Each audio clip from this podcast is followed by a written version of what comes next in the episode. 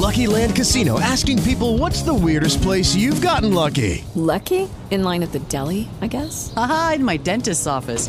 More than once, actually. Do I have to say? Yes, you do. In the car before my kids' PTA meeting. Really? Yes. Excuse me, what's the weirdest place you've gotten lucky? I never win and tell. Well, there you have it. You can get lucky anywhere playing at LuckyLandSlots.com. Play for free right now. Are you feeling lucky? No purchase necessary. Void where prohibited by law. 18 plus. Terms and conditions apply. See website for details.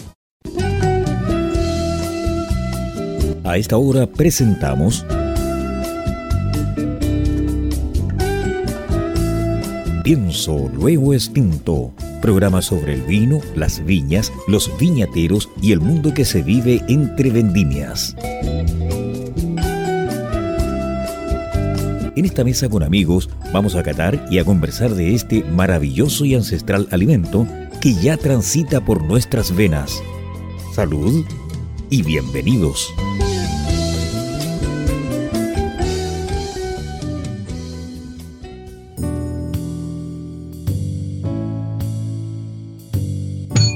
Bien, ¿cómo están mis queridos auditores en este lindo, precioso, magnífico sábado 12 de junio? Usted nos está escuchando a través del 89.5, el dial de la frecuencia modulada Radio Portales y a través de www.portalesfm.cl.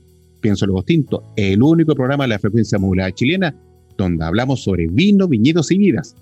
Darle el agradecimiento a nuestros avisadores, a Riddle. Las copas Riddle que son fantásticas son lo mejor que hay en el mundo. Delicacey, estos quesos fantásticos de Wisconsin, Repur, estos sellos impresionantes para que usted escorche un vino, lo ponga este sello Repur y puede flotar el vino sin que se oxide ni se altere. Ruta y Vinos Cachapoal y Click Wine, la tienda de vinos y licores en la prestigiosa comuna de Concón. ¿Por qué le digo prestigiosa? Porque yo de niño partía para allá y Concón tiene Oye, hubo una marejada esta semana en Viña del Mar, en todo el litoral, pero quedó la tole, tole por todas partes. Así que seguramente vieron las noticias del desorden que quedó en la semana. Eh, saludo a mis copanelistas, a mis amigos, a don Maximiliano y a don Peter. Primero voy con don Peter y don Peter le da el pase a don Max. Don Peter, gusto verlo. ¿Cómo está usted, mi estimado? Yo muy bien, oye, eh, yo creo que este programa es tremendamente especial tremendamente especial, querida auditores y auditores, porque aquí tenemos un invitado de lujo a categoría mundial, eh, Manuel, y lo va a presentar Max, pero yo creo que tenemos que pensar en el futuro, en los vinos naturales, en los vinos pipeños y los tremendos agrados que nos dan estos vinos y son vinos que han estado con nosotros por siglos. Así que tenemos que probarlos, tenemos que conocerlos y aquellos que son alérgicos a los sulfitos tienen cero sulfitos. Así que tremenda maravilla estos vinos. Don Max, usted presente a nuestro gran invitado. Maximiliano, ¿qué tal? Buenas tardes, auditores de Pienso Luego Extinto, ya que lo mencionó mi copanelista Carlos Herrera.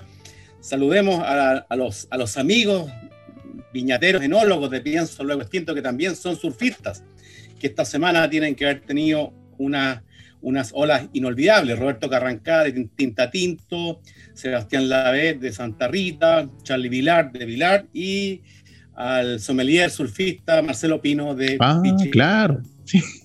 saludos para, saludos para, para todos ellos y ya empezaremos a recibir las fotos y los videos de esta marejada que comenzó el día miércoles 9 de junio. Y hoy día voy a empezar al revés, a ver si es que funciona, pero voy a empezar el programa agitando mi bola de nieve porque llegaron marejadas, pero no ha llegado lluvia, así que hay que seguir haciendo fuerza mental. Eh, para que llueva. Aprieta más la bolita. Estamos muy, muy, muy bajos. Ponle un poco, ponle un poco nieve a la bolita porque no tiene nieve. no, si algo tiene aquí. Le, le, le. Ah, sí, sí, como esa nieve ya con Max. Para, para los que vean este, este programa en nuestro canal de YouTube, hoy día estoy con, estoy con, estoy sin camisa, eh, porque eh, nuestro invitado de hoy me envió una que le tenía encargada hace tiempo que dice en el pecho pipeño. Así es, señor, en letras. Chileno, y para mí es un invitado que yo quiero mucho porque es de los más cercanos que yo tengo en el mundo del vino eh, estuvo, yo lo recibí allá en la Casa Faro, en, en Curanipe, estuvo con su señora Paola, con su hija, y eh, además hoy día eh, yo creo que es un honor, es, es, es, es eh, honor, bendición, tradición, herencia, que yo me acuerdo la primera o segunda vez que lo conocí, dijo y afirmó, yo soy séptima. Escuchen, señores auditores, séptima generación de viñateros. O sea, eh, yo creo que eh, por sus venas no corre sangre, corre pipeño y vino tinto, pero tintazo en, en- en sus venas. Pero además hace chacolí, hace vinagre de vino país y también hace mi vino preferido de su línea, que es en- para honrar a su abuela, el, este ensamblaje blanco, el, el Guti Flower. Bienvenido, finalmente estás acá directamente desde Yumbel, hermosas tierras que esperamos ir en cuanto pase estas cuarentenas. Bienvenido, un abrazo virtual. Manuel Moraga, el cacique maravilla de Chile. Feliz de, de- de que me haya invitado y bueno, para hacerte un poco de desagravio, aquí en este rato se caga lloviendo, de junio llueve. Mira, gracias de todas maneras por invitarme, gracias por tus palabras y, y créeme que para mí pensar y luego extinto es como el- todos los días. O sea, todos los días extinto para Exactamente. en el campo. Así, mis queridos auditores, ya lo está conociendo, lo está sabiendo, nos acompaña en esta tarde de sábado 12 de junio, don Manuel Moraga, de Vinos Cacique Maravilla. Sígalos en Instagram, vinos-naturales, ¿ya? Ahora, eh, Manuel, cuéntanos por favor para que nuestros auditores sepan, bueno, ya algo se indicó que eres de la zona de Yumbel, la zona que conozco muy bien, por alguna razón particular, que un día se las contaré. Eh, cómo se, bueno, ya séptima generación de viñateros, pero cuéntanos un poco de los, tus raíces familiares. Eh, Perfecto. por favor. Sí, feliz. Mira, mira, no, no, mm, el apellido Moraga es de la zona de Curicó y Gutiérrez, que mi segundo apellido es, es el que tiene raíces aquí en, eh, en Yumbel. Eh, sucede que nosotros cuando, cuando mi, abuelo Humberto, Humberto Gutiérrez, eh, Gutiérrez Domínguez, murió, esto fue el año 64, te cuento esto para que entiendas cómo llegué a saber la historia nuestra. Eh, hubo un juicio porque mi abuelo murió bastante joven, tenía 65 años, y él, eh, bueno, obviamente era alcohólico y eh, se llamaba que tenía arteriosclerosis la gente, ¿no? Probablemente era Alzheimer o, o demencia senil o el mismo alcoholismo, que un poco se rayaban. Él, él fue muy educado, era bachiller en, en- en filosofía, eh, tenía raíces tremendamente sociales y se dedicó al campo como, como forma de vivir. Él viajaba, yo, yo vivo a dos kilómetros del- de, de Yumbel, que es un pueblo pequeño. Hoy Yumbel tiene 7.500 habitantes, es- es es súper chico y la comuna tiene 15.000. Entonces, mi abuelo viajaba en carreta de aquí a Yumbel siempre con un terno perfecto, impecable y, por supuesto, siempre preocupado de, de lo que tomaba. Tomaba un- un- una, tenía un jarro que se llamaba Cordillera, que eran alrededor de 4 litros y medio que hacía ese jarro y lo tenía que tener todos los días lleno. Esa era la pega de su empleado. Caché el nivel del, del viejo. Entonces, cuando mi abuelo murió, mi mamá en esa época era, existían los hijos naturales y los hijos legítimos. Y ella era hija natural o ilegítima, por así decirlo. Entonces, mi abuelo te- técnicamente no tenía heredero. Y se produjo un juicio entre las hermanas de mi abuelo, que eran las herederas originales del campo. Este campo era un campo grande, que era alrededor de 1.200 hectáreas. Ah. Y, y entre, y, y mi madre, que era la única heredera directa de mi abuelo, pero no era hija, nacía en un matrimonio, él nunca fue casado con mi abuelita, Modesta Valenzuela. Entonces se produjo un juicio de partición. Este juicio lo llevó un abogado que era el padre de un abogado que es juez de policía local hoy día, que se llama Gastón Anarí Merino. Y él llegó hasta la sesión de, de terrenos aquí en, en que nos trae hacia el cacique Maravilla, que se llamaba Francisco Gutiérrez Gutiérrez. Apodado el cacique Maravilla, 1776. En esa época se, se, se cedió este terreno, como te decía, de 1.200 hectáreas a esta persona y él fue, obviamente teniendo eh, familia, y se conservó este apellido Gutiérrez a través de la, de la, del tiempo, llegando nosotros a tener el, el documento de nacimiento de Humberto Gutiérrez, Genamiano, donde aparece la generación hasta la, tercera de él, que se llama F. Gutiérrez, hijo de Francisco Gutiérrez, el, tercero, aparecen los nombres de estas personas con iniciales en un principio. Entonces, de ahí sacábamos el nombre de Cacique Maravilla, no porque lo inventamos, sino que porque aparecía como el apodo de la primera persona a la que le cedieron estos terrenos, que era desde el Cerro La Gloria, entre el combate y Perigallo, hasta el sector que se llama Las Nieves, y se hacían unos canales que eran las que separaban, digamos, que no había cerco. Se hacían unas fosas que eran las que separaban los terrenos. Así llegamos nosotros a, tener aquí. Hoy día, por supuesto, no tengo 1.200 hectáreas, este, este, campo son 80 hectáreas, y se conservan las 16 hectáreas de leña originales, que datan de esa época, de 1776, digamos con, un sentido eh, cronológico, no, por decir así, tienen 500 años, como la gente tiende mucho a, hablar de, la, de, los años, o sea, hace 500 llegó Cristóbal Colón a Guatemala, no sé por dónde, pero nadie estaba preocupado por plantar una viña. Eh, son, son plantaciones, por supuesto, no fáciles de mantener. Todo el mundo tenía, me imagino yo, los lo, inmigrantes en esa época que venían de la zona de Islas Canarias, en este caso, los, los Gutiérrez, Islas Canarias, después de un desastre que hubo en Islas Canarias, un ataque de los ingleses, donde despojaron a toda esta gente y salieron hacia Sudamérica principalmente buscando oro, minerales, plata, porque había muchos lavaderos de oro en esta zona, entre Redes y Umbel. Entendemos, que la zona de geográfica de la bahía de Concepción, de la bahía de Arauco, generaba las condiciones para que hubiera penetración de, estas pequeñas avanzadas, porque llegaba un, barco chico, no llegaba más de 50, 70 personas, me imagino yo arriba un barquito, entonces no daba como para poder iniciar eh, a botar bosque, a quemar, eso ocurrió más tarde. los primeros viñedos de, esta zona están ubicados en la zona de Concepción, no en esta zona, porque obviamente el avance es lento, tiene que pensar que también estaban luchando contra la gente local, ¿no es cierto? Llámese mapuche, huilliche, como sea, pero eh, no, fue fácil. Entonces, tener un viñedo que tenga 350, 500, 400 años, así como por decirte, una tirar una pelota, no, no, no, me parece, no me parece serio. Uno tiene que ser un poco más consecuente y tratar de, documentarse, poder tratar de, llevar esto a un papel o, o alguna historia que tenga un poco de sentido entonces, nuestro viñedo tiene alrededor de 230 años, no, si saco la cuenta por ahí. Esa es la realidad.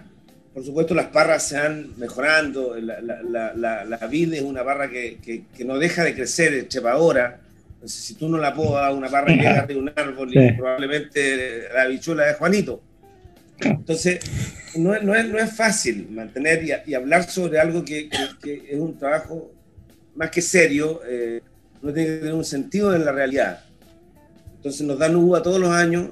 Probablemente yo tenga algunas parras que tengan los, años, no lo sé. Yo con mi labor de ingeniero forestal hice mucho taladro para medir la, edad de los años, que un alerce, que un pino, que un roble, cuántos años crecen.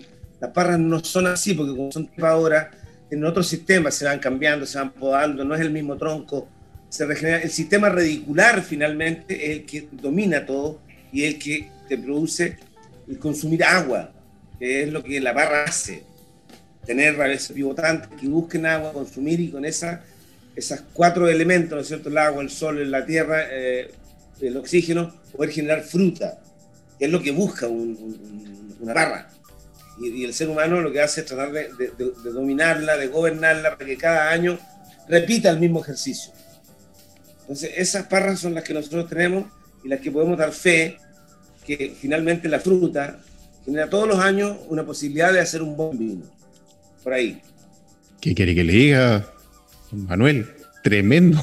Oye, las historias familiares siempre nos sorprenden a todo el mundo porque están llenas de sacrificio, de amor, de tesón, obviamente de pérdida por el, caminar siempre largo y, y eso nos va dejando una ciencia muy, muy bonita. Oye, bueno, ya sabemos, estás en Yumbel, a dos kilómetros de la localidad de, la, de la ciudad. De la plaza, De la plaza con 80 hectáreas tienes y en la actualidad te quedan como 16, parece que te escuché, de las originales, ¿ya?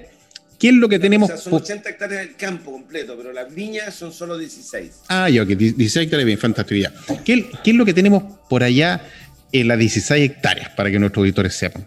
Perfecto. Lo, que más eh, predomina, por supuesto, es la uva país, o misión, o, o criolla, como le llaman en Argentina, que son las, las primeras y las más nobles uvas que dieron resultado en esta zona aquí, eh, como, como en todos los viñedos, como en toda la zona, digamos, desde el Elqui hasta todo lo que llegaron los españoles, era lo mismo, siempre país, siempre moscatel y, siempre un poco de Malbec, que en, nuestro caso la conocemos como burdeo.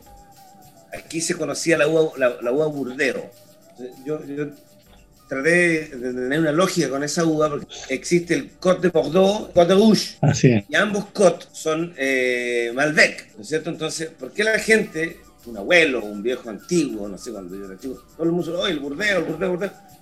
Yo pienso que era Côte de Bordeaux, es como la mora, ¿no es cierto? Que en el sur le dicen murra, es porque no le podían decir los alemanes morra, morra, murra, y quedó como murra, pero es la que nosotros conocemos como la mora, ¿cierto? Entonces es una cuestión de generación. Entonces el burdeo el, el moscatel y el país, con un poco de torontel, es una uva un poquito más gorda, blanca, es lo que llegó y lo que se plantó aquí. Siempre fueron plantaciones desordenadas, porque el, gallo cuando planta una vara no está seguro si esa planta es de país, es de Malbec, entonces hay tres de una, cuatro de otra, en sectores que se quiso poner viña blanca, yo tengo blanco, corinto, torontel y, moscatel desordenadamente puestas con algo de país. Nunca modificamos esto porque es lo que había.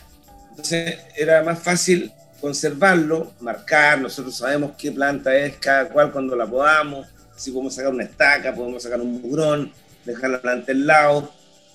Es un trabajo agrícola y, es sumamente eh, sencillo la, la, viticultura es, no te diría yo que es fácil, pero es algo, es algo como tan obvio para un agricultor, es como, como, no sé, como criar un cordero y poder comértelo, o sea, es lo obvio, o sea, nadie tenía un supermercado, necesitáis cordero, necesitáis pollo, necesitáis huevo, necesitáis lechuga, necesitáis verdura, necesitáis uva para hacer tu, vino. Entonces, es, ese, ese ese concepto es que todavía como manejamos nosotros como forma lógica, es una forma de vivir, tratar, tratar la, la, vida como, como se hace en el campo, como si sembráramos lentejas, lo hacemos todos los años. Eso. Impresionante. Don Maximiliano. Yo comencé descorchando el, el Carnet Sauvignon. Ya, pero Ya, dale, dale, dale. Sí, dale, por favor, dale.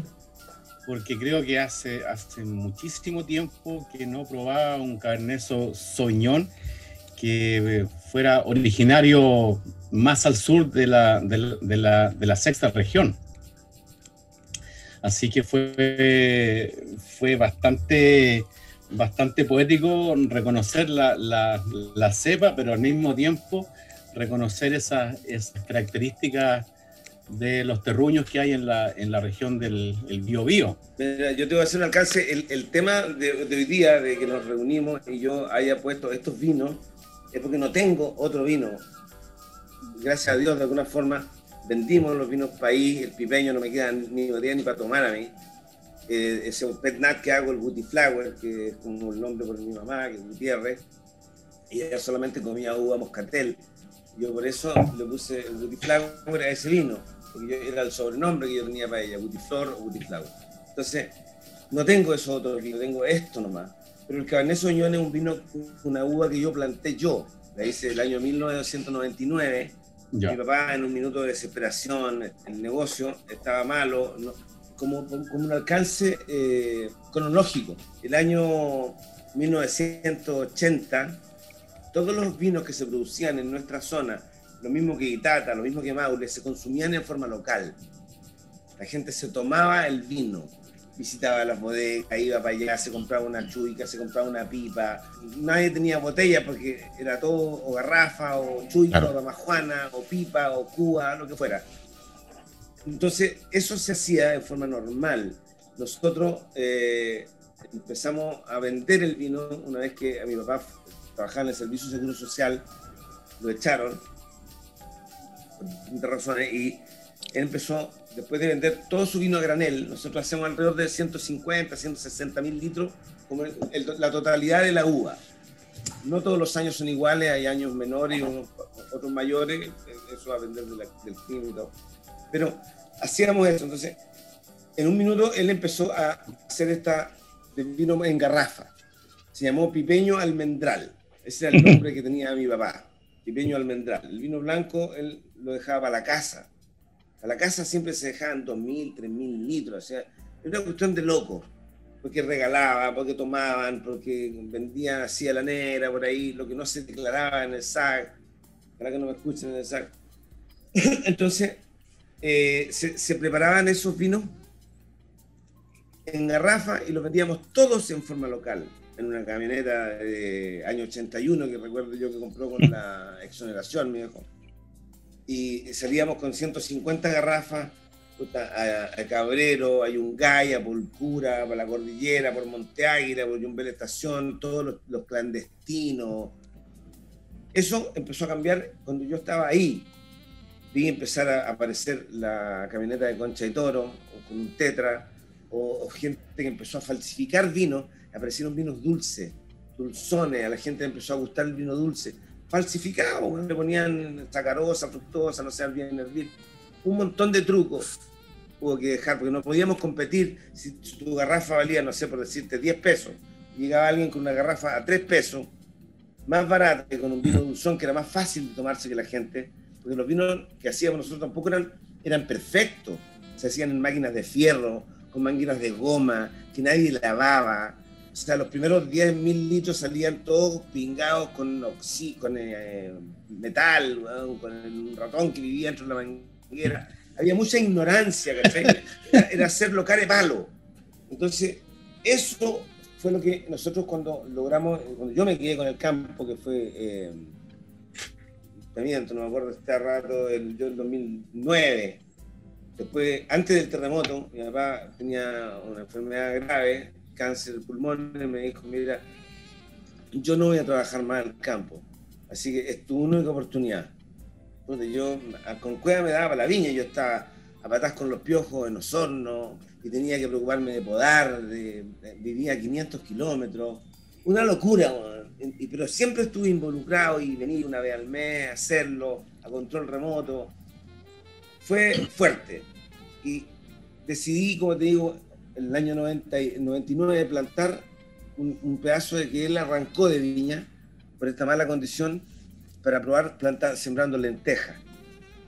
Y le fue pésimo, pésimo. se, le enyerbaron las lentejas, porque la tierra donde está la viña es tremendamente fértil, son suelos chumados, profundos, con una fertilidad maravillosa. Entonces, yo le dije, puta, puedo plantar yo algo, ya mira, haz lo que queráis, yo fui a Curicó, compré planta barbada 2-0 en un vivero que se llama Vivero Sur, planta de Cabernet Sauvignon, quizás yo debería haber puesto moscatel o haberme puesto romántico, no sé. Puse Cabernet Sauvignon porque a mí me gustaba tomar Cabernet Sauvignon, ignorante, no ignorante, eso es lo que hice. No, no tengo una razón. Y eso es lo que estamos tomando. Un vino que ya tiene más de 20 años plantado por nosotros. Fantástico. Qué tremenda historia, mis estimados auditores, hemos en esta primera parte, este primer segmento. Ah, que se me olvidó indicarles. Estamos en el episodio número 84. No, este es el 85, el 84, llevamos 84 en los podcasts, este es el número 85, así que estamos, pero orgulloso, contento que cada día tenemos más y más gente que confía en nosotros y está presente en nuestro programa, al igual como Manuel y otros tantos que han estado.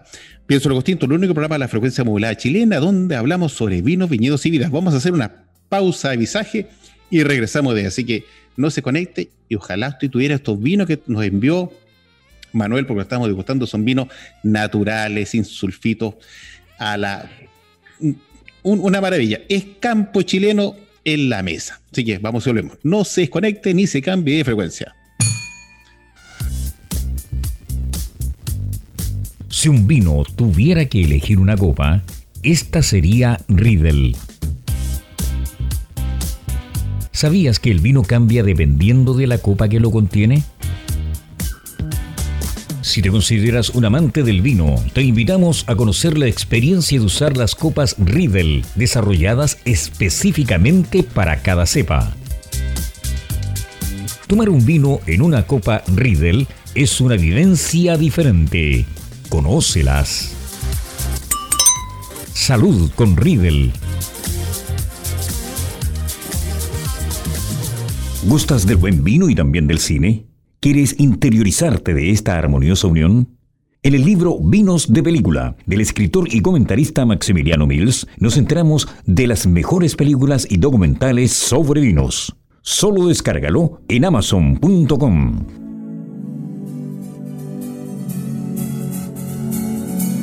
Ruta y Vinos Cachapoal, desde la región de O'Higgins, te invita a vivir el maravilloso Valle del Cachapoal con entretenidas experiencias, alta gastronomía con productos locales, tours por viñedos, ser enólogos por un día, paseos en bicicleta, picnics con atardeceres inolvidables y alojamientos para gozar la tranquilidad de la naturaleza siempre con el vino como la mejor compañía para disfrutar con quien tú quieras.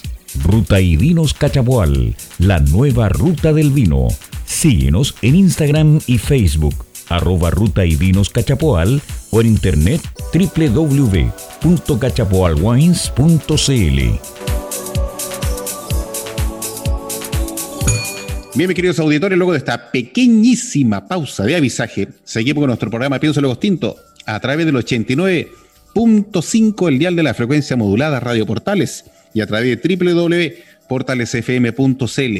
No se olvide que todos nuestros capítulos, episodios, se encuentran alojados en Spotify, Spreaker, Deezer, iTunes y en Google Podcasts. Y obviamente estos Adonis usted los puede ver en YouTube en modalidad 4K, porque lo estamos haciendo con mejor calidad ahora para que usted lo pueda disfrutar y hacer captura de pantalla, disfrutar el contenido, se lo manda su amistad, le manda el link. Y por favor, suscríbase y active la campanita porque así cuando nosotros subimos un video, usted se va a dar por notificado inmediatamente. Nos acompañan nuestros avisadores, las copas Riedel, que son lo mejor que hay en el mundo, Delicasei, quesito de Wisconsin, Repur, estos sellos para cuando usted corche el vino, le pone estos sellos, el vino le va a durar meses, meses y meses.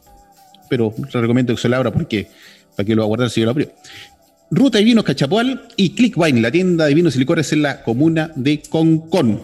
Pienso lo distinto, el único programa de la Florencia Modulada Chilena donde hablamos sobre vino, viñedos y vidas. Nos acompañan este sábado 12 de junio nuestro querido amigo Manuel Moraga de Vinos Cacique Maravilla. Vinos Cacique Maravilla, ya nos explicó cómo surgió el nombre, una tradición familiar tremenda, pero lo más importante que produce unos vinos de manera natural. ¿Qué implica natural? Si usted eventualmente, recién fuera de micrófono, nos, mencionaba y nos mostraba una botella de vino que tiene él, de su guardia privada, y se estaban con morra. ¿Morra cuál es? Este, este, este contenido como terroso que se pone al fondo de, la botella, que usualmente la mayoría de la gente lo entiende.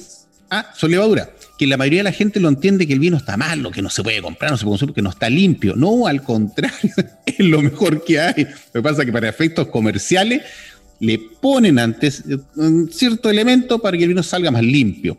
Y obviamente no es malo, pero hay dos caminos en el mundo, uno y otro. Aquí Don Manuel va por el camino más tradicional, del vino como se hace a la usanza antigua, y es fiel, fiel a las tradiciones. Y en ese fiel de tradiciones nos mandó unos vinos espectaculares, nos mandó Malbec, nos mandó Cabernet Sauvignon y un ensamblaje. Y ahora nos vamos a ir con Malbec. Así que, don Peter, antes, don Peter, Maximiliano, ¿tienes algo de...? Volvemos al, cine. El sábado pasado ya. recomendamos un libro de vinos y hoy día voy a recomendar la película Bottle Shock que Shop, ok. se tradujo al castellano como la, la guerra del vino, que recrea, no fielmente, pero sí bastante, bastante, bastante didáctica, en la hoy día legendaria Cata de París, el 20 de mayo de 1976, si no me equivoco, 20 de mayo, pero sí el año, donde eh, alguien que estuvo muy ligado a Chile, Steven Spurrier, la organizó y para no decirles más y que la vean intrigados, eh, fue cuando se comprobó, porque Sí. fue la primera cata importante a ciegas, o la primera cata a ciegas, con jueces y expertos del vino de Francia, que los mejores vinos que eh, participaron de esa cata eran provenientes de California. Y ahí se derribó el mito que los vinos del Nuevo Mundo nunca jamás podrían competir con los vinos de Francia o Europa. Así que Bottle Shop o La Guerra de los Vinos estará en algunas plataformas, muy recomendable para un sábado por la tarde y para ponerse al día con la historia del vino en el siglo XX. Fantástico. Oye, a propósito de, de cosas entretenidas, tú tienes unos quesitos de Delicacey por allá para. mm, ¿Cómo se sienten estos quesitos de Delicacey con estos vinos naturales de allá de Casi, Sí. qué maravilla. Yo hoy escogí uno que tiene una, una cubierta en esta hierba que se llama Ah, sí. Buenísimo. Muy bueno, muy bueno. Entonces, la astringencia de, de, de los vinos de, de- de Manuel, que o sea, para mí son, son sumamente, eh, es casi sen- sentirlos palpitar. Para mí se equilibra muy bien este sabor herbáceo de esta capa o costra de eneldo que tiene el queso delicacey. Así que muy recomendable. Buena, buena, buena. Don Peter McCrosty.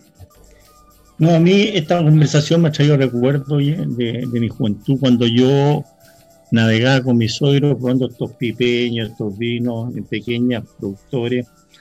Y fíjate que se refleja en este Malbec. Yo, yo, yo admiro mucho lo que está haciendo Manuel, oye, porque lo- el mundo viene de vuelta con este cambio climático. La gente quiere cosas naturales, quiere cosas que cuidemos del ambiente, oye.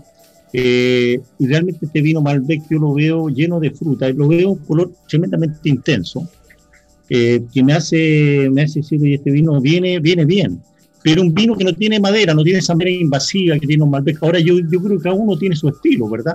Lo que nos falta a nosotros es mostrar este estilo, mostrar este estilo que hay una alternativa muy válida de los vinos chilenos, como bien decía Manuel, este vino se llama Cot. Los- Yo lo conocía amable como Cot Rouge, lo contaba y estaba mezclado porque nosotros como chilenos somos a veces desordenados, entonces estaba mezclado con, bueno, todos sabemos la historia de Merlot y el Carmenet, pues estaba mezclado con el Cabernet Sauvignon. Pero quiero decirle que en pocas partes del mundo, en y es un tema potentemente comercial, existen viñedos tan antiguos y sabe que por lo menos a nosotros y a Manuel, los viñedos del año 1900 son muy, muy, muy pocos. Y realmente te dan un vino tremendamente más complejo y fino. Entonces yo digo, este Malbec es una alternativa muy buena para, para decir, oye, probé un Malbec que no tiene intervención, que no tiene barrica francesa potente y que es un vino hecho como de la uva. Nace la uva y, y esa uva se convierte en vino. Y corrígeme tú, Manuel, si es distinto o no, pero sin aditivos, sin correcciones, sin nada. Entonces, eso es lo que explica el Malbec. Entonces, a mí este Malbec, oye, tiene una aroma intensa. Yo lo encuentro tremendamente agradable, es pura, es distinta, porque claramente no se nota el vainilla, el, clavo de olor, todas esas cosas no están ahí. Y en la boca tampoco, yo diría en la boca eh, se refleja mucho más la uva, no está de un eh, eh, volumen en boca quizá medio, no es medio alto como un Malbec argentino, pero es un vino que te refleja la uva plenamente. Entonces, cada uno que, que tengamos la oportunidad de disfrutar estas cosas mucho más naturales, que reflejan la tierra, que reflejan historias maravillosas. Aquí, aquí estamos hablando de historias maravillosas y eso es lo que uno toma en un vino, toma historias maravillosas, toma lugares. Y a mí estos vinos, los tuyos me han encantado. Eh, Me encantó el, el me encantó el, el, el otro, no sé cómo lo. Aquí, el, aquí está el Malbec, ¿verdad? El Malbec está con una etiqueta hecha a mano. Sí, lo Ese, es un vino que yo no. ¿Por qué uno no habla, Manuel? ¿Cómo, cómo, cómo exactamente hacer esta maravilla? Casi que maravilla. A ver, mírame cómo te haces esta cosa. Es una botella pintada a mano, quizás con una arañeta, no sé, que yo tanto tomarla y abrazarla. Dicen Malbec 1900, casi que maravilla, pero ya se me está borrando, no sale grado alcohólico, no sale nada. ¿Cómo el permite hacer tan maravilla? De hecho, no tengo idea qué grado alcohólico tiene ese vino. nunca lo, saqué al mercado. ¿Ya? Pero tiene poco, no tiene los, 13,5, 14. Yo creo que más ¿Este vino no está en el mercado este vino? No. ¿No? No, ese es un vino que tengo yo solamente guardado. Debo tener alrededor de 500 botellas. No, o sea, eh, es una exclusividad esto. 2017, imagínate, tiene varios años ya. Eh, nunca pasó por una barrica, no tiene anidrido sulfuroso añadido. O sea, es una joya. Y por supuesto lo que yo le digo que no tiene leña. A mí la, la leña o no es leña. yo pienso que cuando uno quiere reflejar eh, eh, sabores, tiene que referirse a la uva, porque eso es el vino. Para mí, no, no, no podemos masificar esto y pretender que todo el mundo haga esto y tapar el sol con un dedo. Pero eh, en mi caso, yo pretendo reflejar los sabores de la tierra, de, lo que me carga la palabra terroir, yo le digo sentido del lugar. Para mí sería fabuloso que cualquier persona en el día de mañana, ya fuera en Sydney o en Moscú, tomara un vino y dijera, este vino es de Yumbel. No necesariamente es de Cacique Maravilla, este vino es de Yumbel. Eso es lo que yo busco sentir o lograr, ¿me entendí? Que, que sea el sentido del lugar. Son vinos con una nota, nota ahumada, claramente no tienen madera, nunca la van a tener porque yo prefiero no usar madera porque no tengo. A mí se me reventaron todas las cubas para el 2010, para el terremoto. Pero tiene, tiene, tiene aromas de, de bodega, o que me, me recuerda estos aromas de bodega que, de mi juventud y de ahora cuando veo la bodega, que después en, en los vinos muy elaborados se pierden, porque es tanta la manipulación, ¿verdad? Este es un vino que te refleja a la tierra. Y yo creo que las personas tienen que aprender, oye, que un vino puede ser tuyo y no está defectuoso. Que un vino puede tener profundidad y no es defectuoso. Todo lo contrario, tiene mucho más sabor y aroma porque no se ha filtrado. No se ha filtrado, ¿verdad? Entonces, eh, un vino, mira, yo todavía lo tengo en la boca y creo que hay que aprender a valorar y apreciar distintas y no quedarse con los mismos ternos cortados, medium, high, que uno los compra, sino que hay terno a la medida. Y lo que estamos viendo aquí es un terno a la medida que tiene aromas y sabores muy distintos y tiene una permanencia en la boca que yo diría que un Malbec argentino no lo tendría, porque uno se queda con los aromas de la madera, pero se queda con los aromas de la fruta, y es una diferencia bestial, bestial. bestial. con el alcohol, finalmente con el alcohol. O te queda con el alcohol, ¿verdad? Te golpea, y, y cuesta pensar que hay muchas veces que yo pienso, por ejemplo, con el Cabernet Sauvignon, hay gente que me haya dicho, llevan media botella, oye, estoy en una locura. Sí, claro. Reclamando. No la botella y bailando. O sea, es que no, no sientes el alcohol. Por ejemplo, el sí. Cabernet Sauvignon tiene 13,3 grados, o sea, no un vino liviano. Yo, yo, yo, creo, yo creo, Manuel, que lo que nos faltaba a los chilenos, y, y, yo me acuerdo del tiempo que era acá más cabro, es apreciar los vinos y no tomarlos por tomarlos. Como bien dices tú, esto derivó en un problema de alcoholismo y toda la agua se tomaba localmente. Pero si hubiéramos apreciado los vinos, hubiéramos comprado pan, amasado, o empanada, o sobaipilla, o lo que sea, ¿verdad? No hubiera sido ese problema de alcoholismo, no hubieran venido los impuestos, no hubiera venido nada, y hubiéramos aprendido a disfrutar estos vinos, y quizá hoy día, hoy día yo voy a cualquier supermercado y encuentro estos vinos, pero nosotros yo creo que en ese momento nos faltó más educación y creo que viene de vuelta totalmente. Yo creo que este libro, este, este, este es uno de los libros más vendidos en el mundo hoy día que se llama Los vinos naturales, lo pueden ver en la página de Manuel, está muy bien detallado este libro, hay en grupo, y hay, yo diría que si uno va al final están todas las empresas eh, que son con este estilo sin estar y diría a gran orgullo, hay muchas empresas chilenas, muchas viñas chilenas que están en, eh, al final como viñas naturales, sin certificadas, pero son viñas naturales. Qué lindo eso, qué lindo que pase eso, porque en el fondo nos, está haciendo, como tú bien dices, tratar de retornar de alguna forma, de salir del, del, alcohol, de salir de la madera, de salir de la forma.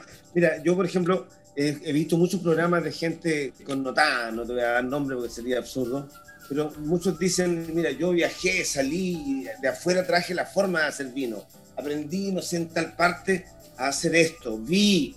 Bueno, y aquí no han visto nada, bueno, por Dios, cuando si nosotros somos viñas de, de 300 años, 200, somos abuelos, entonces, ¿qué, han visto? Bueno? O sea, no, no, lo encuentro tan ridículo que, que me, me, me, aterra. Entonces, lo que, lo que, tiene sentido es hacer lo que hacemos aquí. Nosotros somos agricultores. Yo, yo no tengo las manos dibujadas, me dedico a la tierra. pero, pero, aprendí a hablar, bueno, hablo un poco inglés, habláis de corrido. Tengo esa, esa suerte. La mayoría de los agricultores no saben expresarse, no saben defenderse. Llega un señor, como te decía, INDAP, y le dice, usted tiene que usar esto, tiene que usar... Y los viejos se friegan. Sometidos. Eh, tienen que mm. seguir esa regla, bueno, si no, no les dan el bono o, no le pasan la plata para hacer el proyecto. Entonces, se, tienen que someter a enólogos de, pacotilla que son contratados por la industria para enseñar a hacer vino cuando la gente sabe más que ellos. O sea, el vino es, es simpleza, el vino es pasión, el vino es amor, el vino es cuidar la viña. Si tú cuidáis la viña, tenéis posibilidades de hacer un buen vino.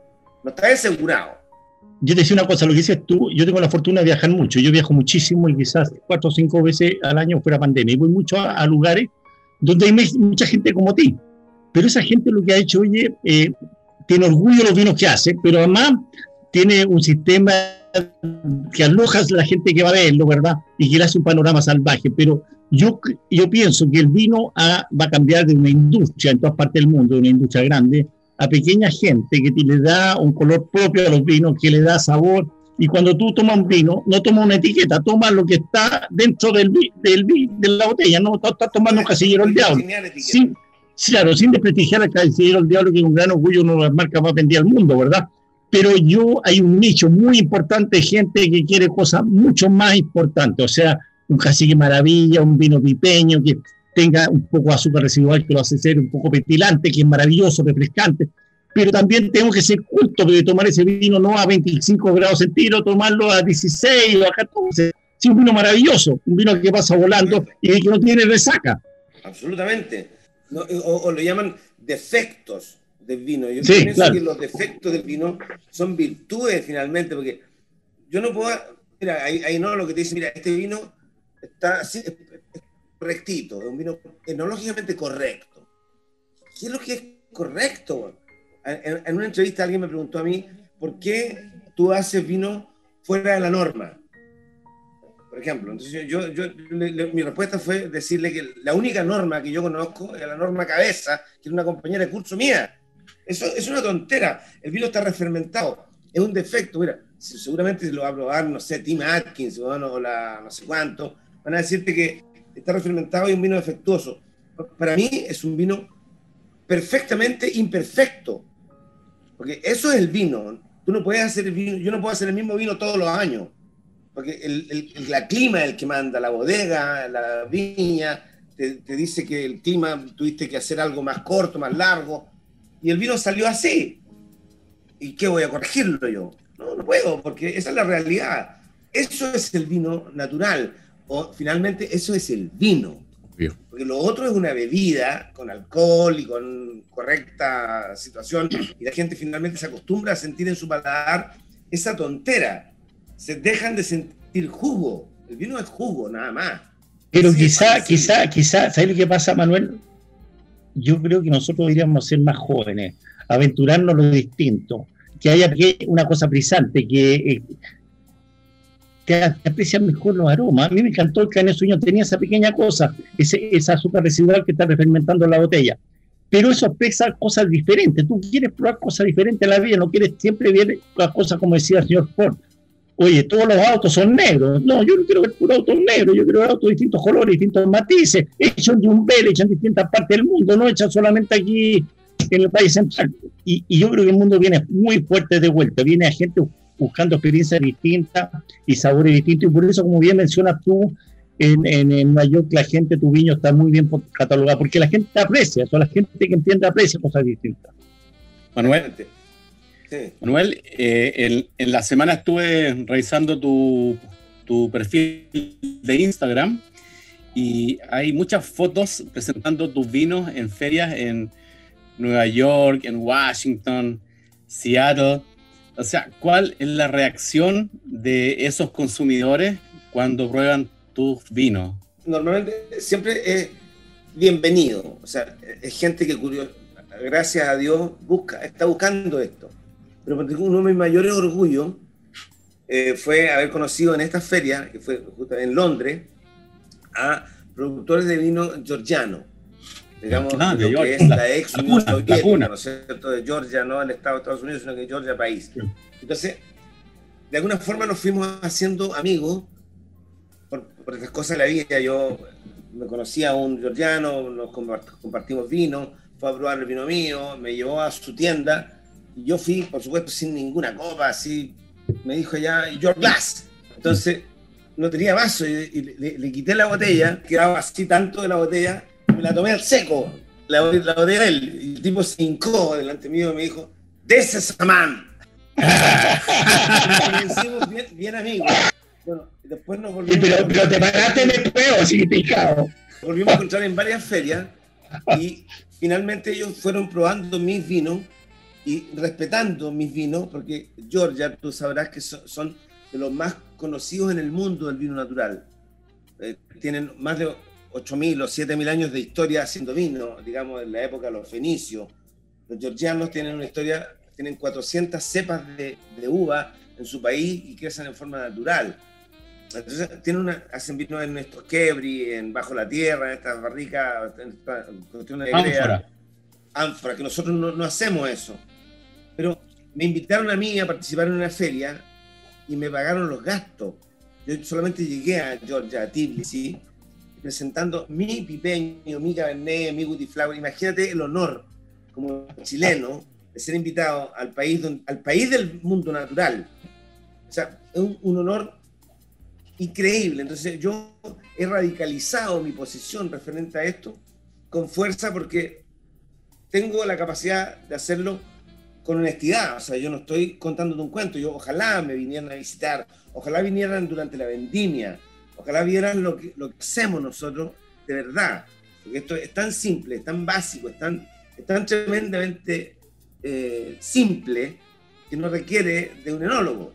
Requiere de gente que tenga la, la- la valentía o los cojones, como le diría en español, de enfrentar 140 mil litros de vino sin ponerle una gota de sulfito. Eso, eso no, es, no es llegar y hacerlo. Tremenda historia nos cuenta Manuel, pero llega la hora que nuestros auditores también están esperando. ¿Tienes tú, Manuel, alguna canción de tu predilección, de tu agrado, de gusto? Esa que te hace bailar para que nuestros auditores la puedan oír en casita. Sí, un poco, un poco eh, al regreso de nuestro mundo chileno. Una canción que se llama Regresa, de Bloque Depresivo, de mi... No lo conozco, pero creo que vamos a ser amigos, el Macha. El match. Bien. Ok, listo. Alexiño Portugal ubica esta canción, regresa con el cantautor e intérprete chileno apodado El Macha. No el chico Trujillo, no, ¿no? Otro. Para que nuestros. Dos, dos grupos. Ah, ya. Ah, están dos. Ah, ya. Vale, vale. Para que nuestros auditores le puedan oír, disfrutar y, y bailar al ritmo de la canción que siempre es melódico. Todo chileno, made in Chile. ¿Por qué decir made in Chile? Hecho en Chile nomás. ¿Se acuerdan de ese sello típico nuestro? Pienso lo Costinto, el único programa de la frecuencia modulada chilena donde hablamos sobre vino, viñedos y vidas en este episodio número 85. Vamos y volvemos. No sé, con esto nos quedan los últimos minutos de grata conversa. Nos queda un vino. Yo creo ese nos va a dejar muy tranquilitos hoy día. Vamos y volvemos.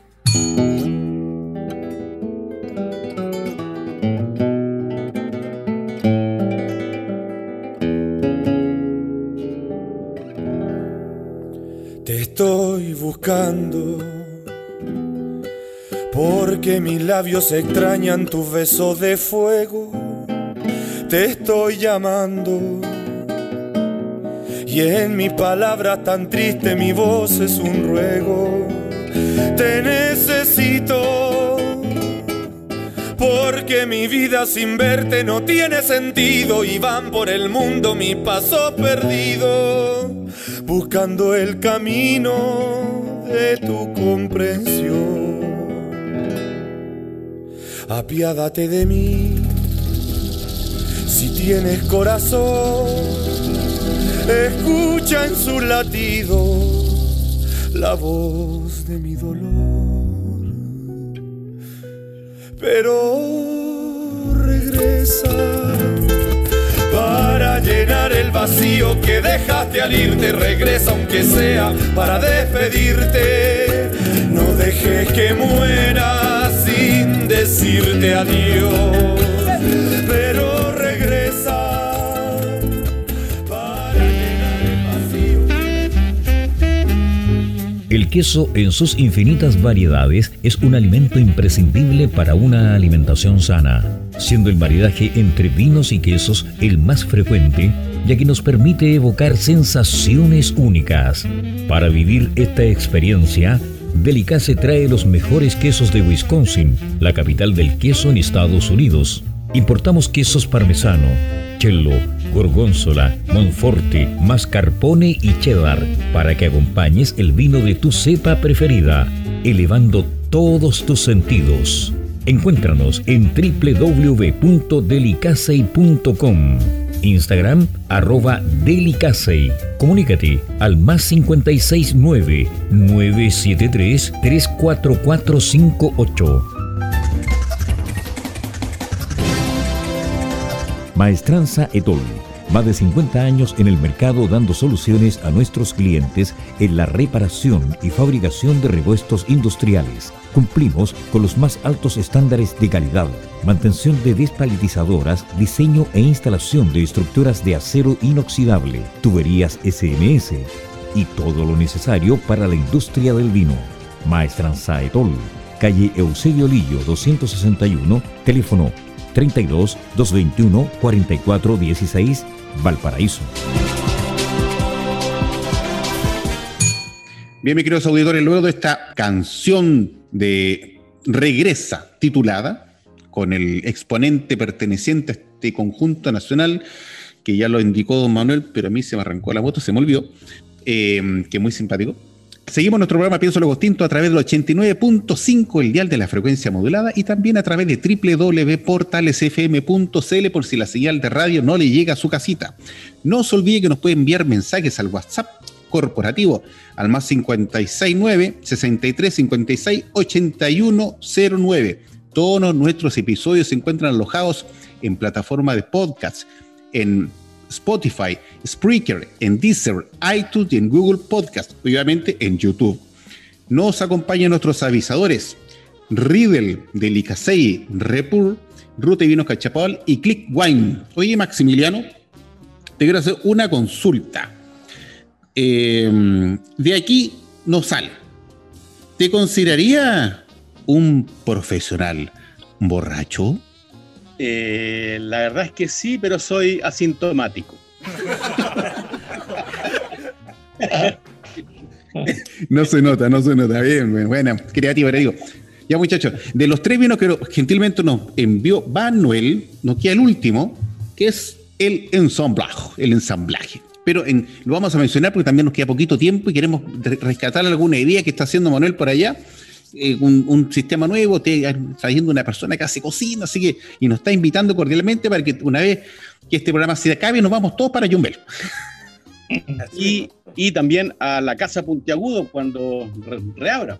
Exactamente, así que Cuéntanos, Manuel, de ese maravilloso, maravilloso lugar que yo siento envidia sana cada vez que suben una foto en las redes, en sus redes sociales. Pero primero el vino. Bueno, eso está en la décima región, en el lago Rupanco, al, al fondo o al principio del lago. Y es un, un lugar de, de descanso. Está en la ribera sur del lago Rupanco, que es un lago que tiene 47 kilómetros de largo, es angosto y, y largo como Chile. Y un lugar de descanso. Yo la verdad estoy un poco alejado de, de- de- de esos parajes por mi propia actividad que relaciona con la viña y estamos a una distancia más o menos considerable, son 500, 600 kilómetros. Y yo prefiero pasar mis días en este lugar, eh, sinceramente. Así que el día que quiera ir, feliz de acompañarte, eh, Maximiliano, a ese lugar, feliz. El vino que les presenté ahora, el naturalmente tinto, eh, eh, eh, dentro de las cosas de, de mis vinos, se pueden dar cuenta de algo que, por ejemplo, no todos los vinos tienen nombre.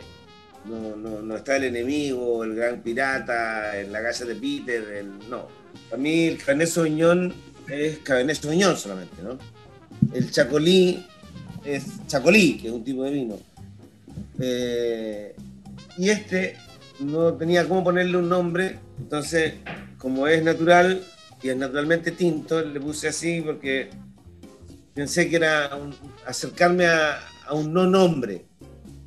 Y es un blend, no es un coupage ni un assemblage, un blend es digamos una cofermentación de tres cepas, que es Cabernet Sauvignon, Malbec y País, fermentado junto como uva dentro de un lagar. Eso es lo que sería un blend. Eh, son vinos que nacen de, lo que yo tengo, para aprovechar lo que tengo, aprovechar la uva. ¿Dónde pongo este año que tengo más Cabernet, tengo menos Malbec? Entonces, por ejemplo, el año 2020 hice ese vino y el año 2021, que este año no tengo naturalmente tinto, porque había menos Malbec. Entonces hice eh, lo que se llama 50-50, que también un vino que hice antes, que vendí mucho en Brasil, que es la mitad de Cabernet y la mitad de país. Entonces, van apareciendo cosas de, la viña, no de mi creación, y, por eso no tienen un nombre como tal. Por ejemplo, también como curiosidad, yo hago, estos son pet nat, eso si alguien los va a ver son, son vinos, este es Chacolí, este es Witty Flower, este es País, este es eh, Y además tengo un tercer eh, pet nat que es Malbec Cabernet, que es también con, con esta chapa corona, ¿no es cierto? Ya. Pero es negra, es un petnat negro, black.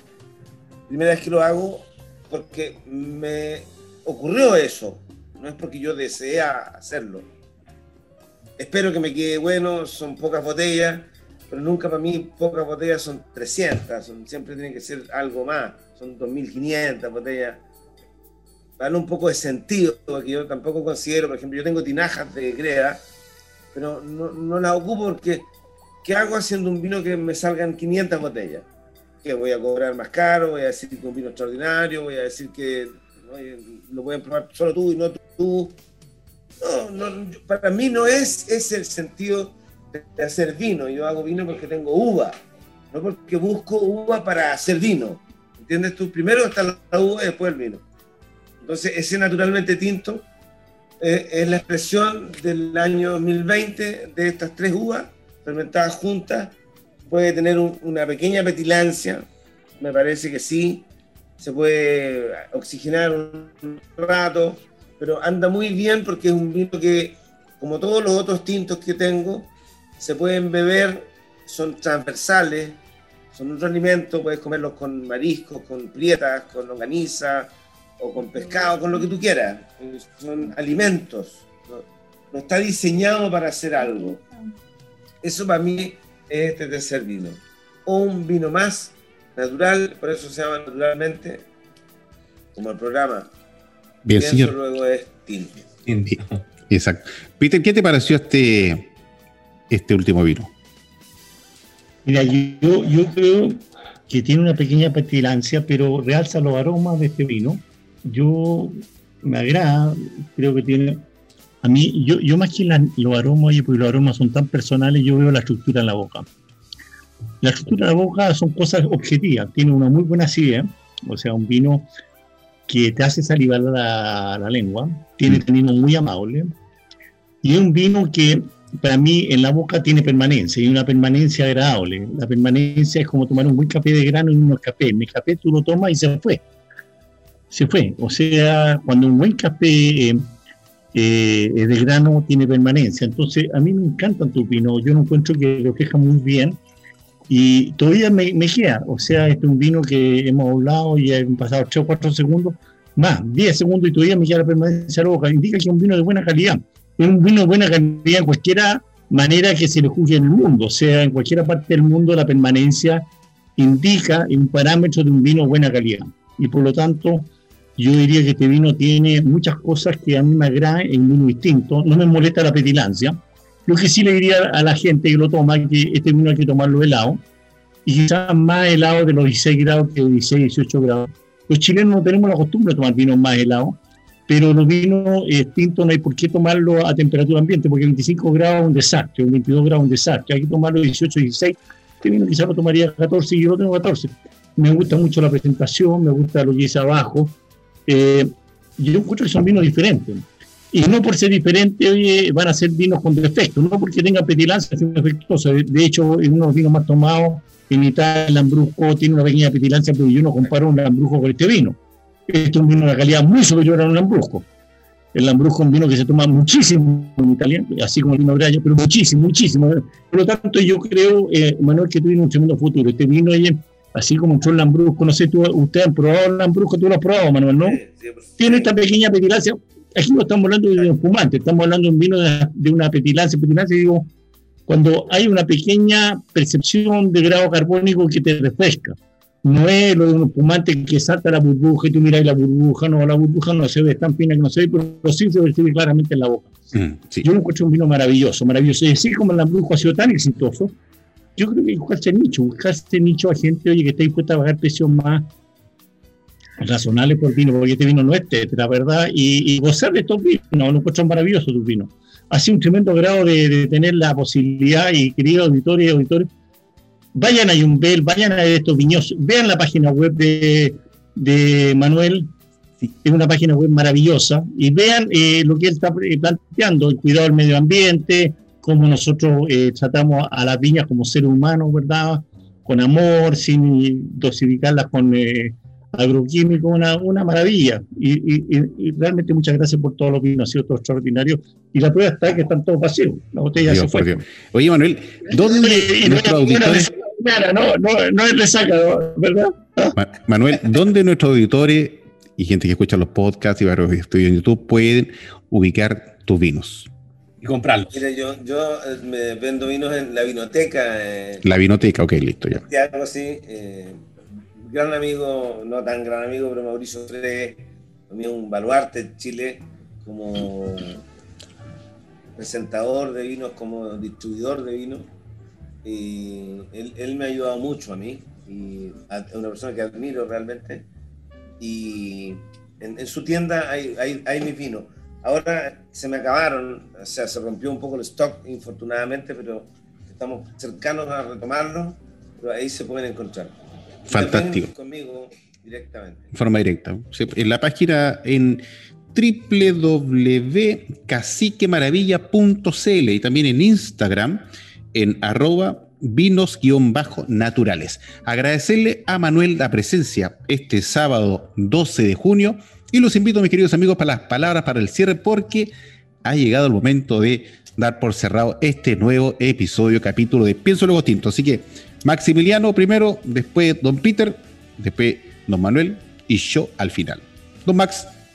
Primero, tres botellas, yo no me la alcancé a tomar hoy día, así que ahí podrán ver tapones Ripur. Sí, señor. Están ya colocados para que el vino esté en perfectas condiciones como cuando fue embotellado, mañana, el viernes, el domingo, el lunes, así que tapón, ripur, cuando uno se puede tomar el vino y eh, emocionado porque vuelvo a ver a Manuel, por lo menos a través de, la pantalla.